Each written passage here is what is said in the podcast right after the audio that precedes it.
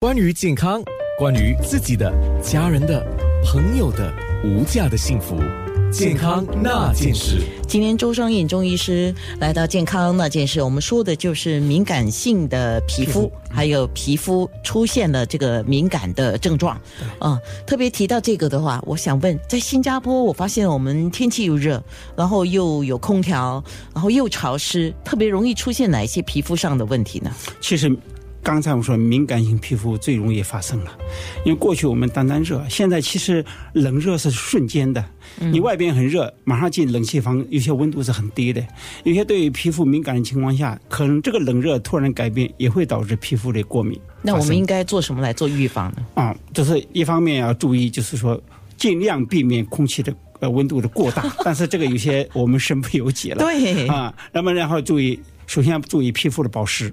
啊，啊，这个很重要。第二方面，你尽量使用一些呃皮肤的清洁和保湿剂，要温和性的了，嗯，不能用太多。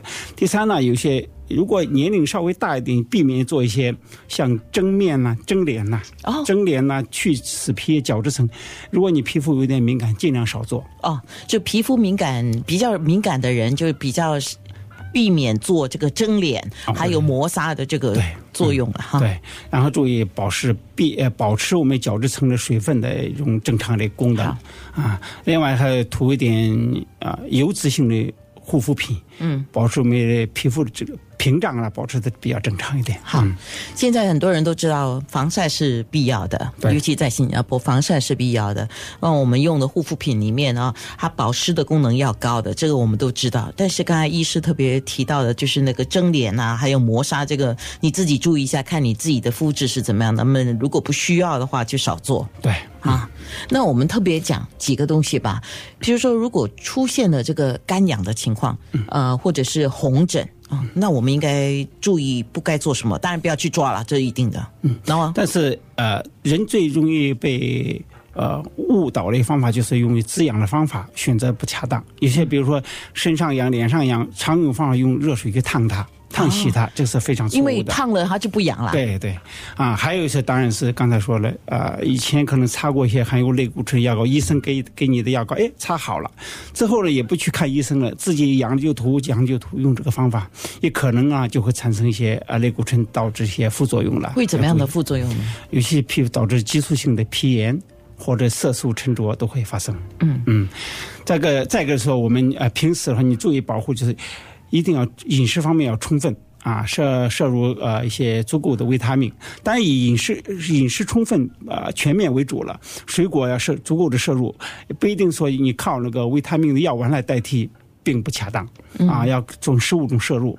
嗯、再一个方面，你保持心理、心态的正常啊，不要太多压力，睡眠要充足，啊睡眠时水分一定要喝够。啊，这哎，个水对分我正要问，这个水分喝够真的有帮助哈？很大很有帮助。如果你是身体正常吸收情况下，皮肤没有脱水情况下，然后你水分补充足够的话，皮下水分还是得到充分的供应的。嗯，啊，有些我们在外边天气很热，出汗多，你丢失水分就多。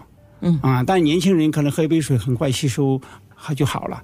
那么对年龄大人喝的水很快，你可能很快小便就没出去了，了，你没有真真正的去吸收它。就喝啊水也不要喝太快。啊，喝得快，不要等到口渴再喝啊啊要也不煎蛋去喝它，而且以温水偏温的水为为好。是，那用芦荟，有些人用芦荟胶来修复自己的肌肤，你有什么看法？啊，这个倒是一个不错的方法。我我们刚才提到，就是我们一旦皮肤发生敏感情况下，我们能做的当然是选择护肤护肤品要要更适合自己的，避免刺激。第二方面是保持角质层的水分啊。那么芦荟胶就有这作用。